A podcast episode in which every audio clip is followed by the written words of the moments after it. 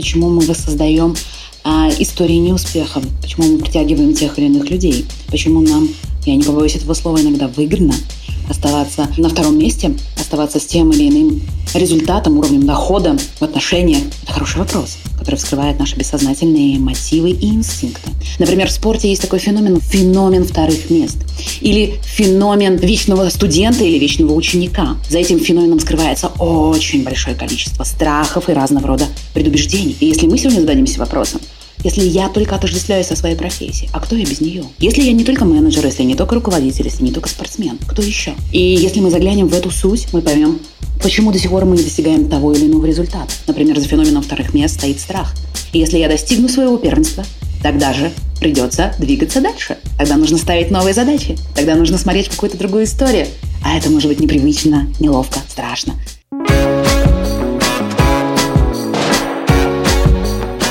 Не бегайте в реанимации.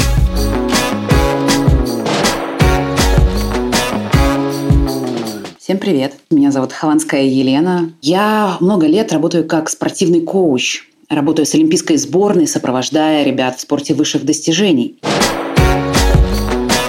Вопрос управления своим психоэмоциональным состоянием – это основная задача в работе спорта и спортивного коуча или психолога – умение стабилизировать.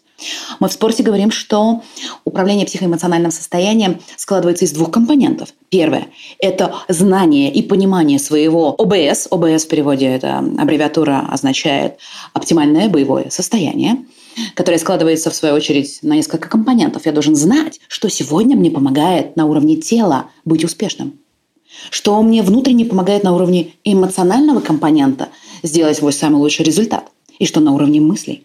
Есть такая негласная установка в спорте, что если вы, сделав что-то очень классное, не можете это описать, дифференцировать, повторить, описать в некоторую методологию, последовательность шагов, то не факт, Просто не факт, что мы можем это повторить. Тогда это просто теория вероятности. И в спорте высших достижений спортсмен в течение сезона учится дифференцировать, что помогло ему сегодня сделать такой прыжок, такой удар справа, слева или так отразить атаку.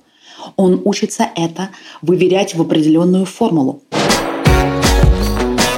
Коучинг – это, в общем-то, искусство создания среды, которая производится с помощью беседы и вопросов, которая позволяет человеку прийти к его собственным повторюсь, к собственным результатам, так, чтобы те результаты, к которым он стремится, действительно приносили ему удовольствие и даже счастье. Когда это 24 на 7, когда ты должен сохранять определенный режим, когда ты не можешь уделить времени еще чему-то, и когда ты понимаешь, что ты на пределе, Наверняка такое было состояние у многих. И как здесь, будучи профессионалом, я могу поддерживать ребят, как сопровождать, как находить внутренние ресурсы, которые позволяют им достигать того или иного результата командной работе, да, применение коучинга не только в командах, но и в компаниях, в общем-то, заключается в поиске наилучших способов в управлении изменениями. Это основная задача в команде научить думать, уметь управлять своим психоэмоциональным состоянием, уметь концентрироваться. Это связано с напрямую с умением подключать разные другие функции, задействовать разные функции мозга. Конечно же, это утилизация разного рода конфликтов, которые возникают между спортсмен-спортсмен, спортсмен-тренер или тот, кто еще сопровождает российскую сборную. И здесь, конечно же, это поддержка и тренерского состава, и развитие лидерского потенциала. Так называемая ставка на лидеров команды, которые мы тоже обучаем одномоментно стать коучами для всех остальных участников группы команды. В индивидуальных формах работы обращаются часто с э, предстартовой лихорадкой. Я устал, и я работаю при сверхнагрузках, где сопутствует определенная биохимия, кортизол и адреналин. И я устал, и мне кажется, что я не справлюсь. Активизируются старые травмы, и мне нужно иногда просто выдохнуть. И, конечно же, в связи с подобного рода стрессом обостряется да, или ослабевает некоторая психоэмоциональная составляющая, и выходит на поверхность все недовольства, частые конфликты, да, и здесь, как вы находить себе ресурсы, все-таки продолжать двигаться. Быть счастливым – это риск. Там нужно прописать новые сценарии, там нужно определить правила игры. Если мы не знаем, как себе позволить или разрешить отдых, мы воссоздаем себе историю болезни. У спортсменов это тоже часто встречающийся факт. Если он реально просто устал, И это нормальная история. Часто мы замечали такого рода корреляцию, что это цикличность из раза в раз, из сезона в сезон, что спортсмен воссоздает себе какую-то травму. И тогда мы понимаем, что это не просто физическая травма, но все-таки ему нужно дать чуть больше там, времени на отдых, на восстановление или просто иногда да, ну, что-то сделать для себя. Если вы посмотрите в свою пятилетку, да, десятилетку, какие периоды времени вы часто заболеваете или еще что-то, что происходит, вы найдете определенную закономерность. Есть такой интересный травматолог – это чувак, который определил закономерность, что при визуализации своего больного органа, который получил травму или после стартов, если визуализировать на внутреннем плане, в поле своего самосознания, этот орган и представлять, как он исцеляется, даже просто моделировать это в своем сознании. Не знаю, менять текстуру, сращивать просто на уровне фантазии. Это то, что способствует, это то, что идет в тандеме с врачебной а, профилактика или лечение. То есть спортсмен здесь не просто лежит и принимает таблетки, да, он действительно моделирует восстановительный этап, раз, а во-вторых, он моделирует тренировочный процесс, два. Это не классная штука, чтобы теперь лежа на диване заниматься фитнесом, нет. Это сопутствующий момент поддержания физической э, такой э, внутренней мускулатуры тела. Часто качество концентрации – это ключ к потенциалу человека. Там, где наше внимание, там наша энергия. И знаете, если мы говорим о концентрации, то в спорте высших достижений очень важно, на что я фокусируюсь к чему я двигаюсь. Если мы заглянем в историю, куда больше всего направлен мой внутренний взор, то, возможно, вам будет намного яснее, донором чего вы являетесь, что вы тешите, к чему вы стремитесь.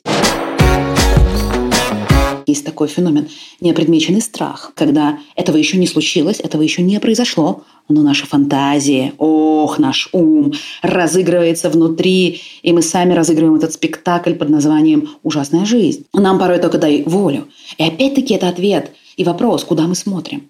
На то, что еще нет и чего мы боимся, или то, чего мы испугались. При воспоминании неприятных событий были исследования, что Иммуноглобулин А – это то, что стоит на первичной защите, да, реакция тела, связанная с нашей слизистой, в этот момент снижается.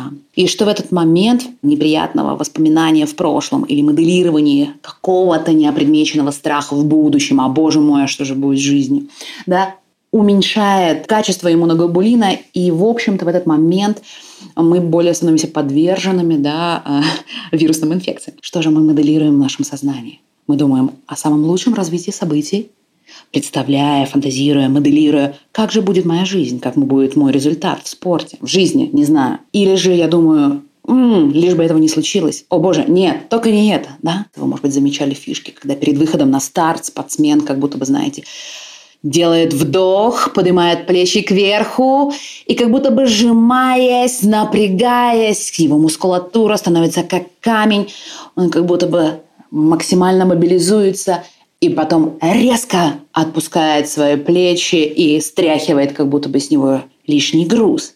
Это инструмент, способствующий снятию мышечного напряжения или снятию сверхэмоциональной какой-то, да, такой нагруженности, которая связана с ментальным планом и физическим. Спорт начинается не там на ринге, и не там на тотеме, не там на льду или на поле. Он начинается задолго, еще там в раздевалке, когда какой-то неловкий взгляд или жест сегодня твоего противника, соперника или кто-то, кто делает это бессознательно, может оказать на тебя воздействие. Но если ты обладаешь подобного рода таким внутренним усилием, кто ты, что ты и куда ты идешь, и можешь сфокусировать свое внимание, не обращая да, не распыляя на что-то, что может тебя выбить, это и есть ключ к потенциалу. Есть люди, которым мы можем не нравиться, и, в общем-то, мы не обязаны нравиться всем. Но понимать, что сегодня кто-то там на трибунах может высказать или крикнуть, сказать «фу-фу», как уметь этому противостоять? Ребята моделируют ситуацию. Это определенного рода тренировочный процесс, который, в общем-то, и проходят люди не только в спорте высших достижений, но и тот, кто работает при сверхнагрузках. Это умение противостоять психологической атаке. И это задача системы. Ну и, конечно же, спортсмены не быть подверженным да, на этот крючок. Как только мы допускаем мысль, о, что там пишет обо мне, всегда будет желтая пресса, всегда будет что-то или кто-то. Возможно, в период соревновательной деятельности немножко сфокусировать свое внимание именно на результате. Не знаю, послушать музыку, побыть в одиночестве, максимально сфокусируясь на задаче, памятуя, зачем ты здесь и ради чего ты здесь.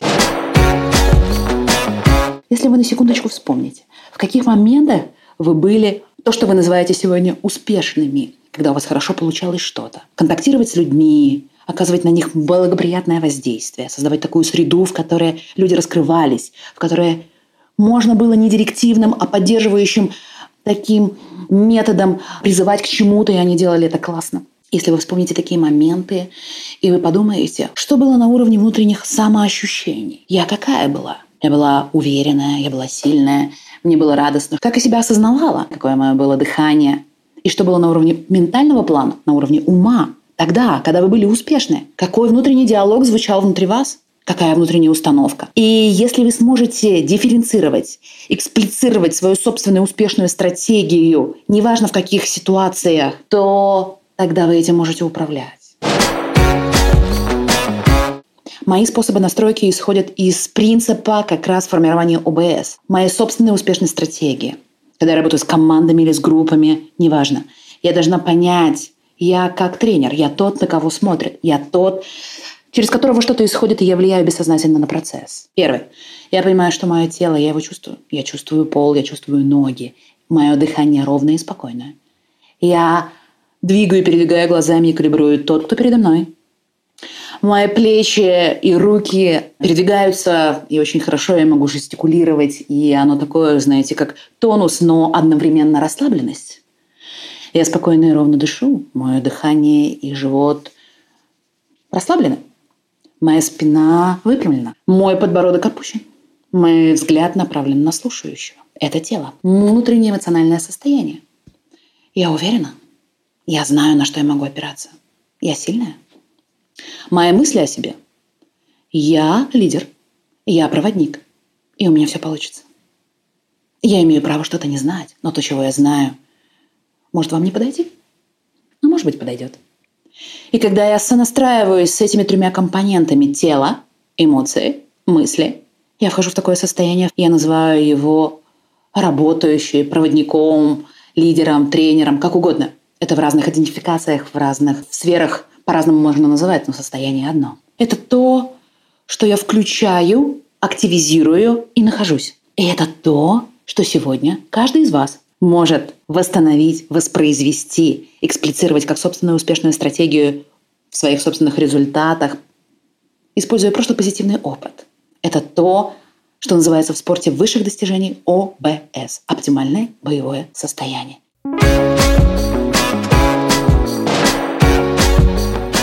Не бегайте в реанимации.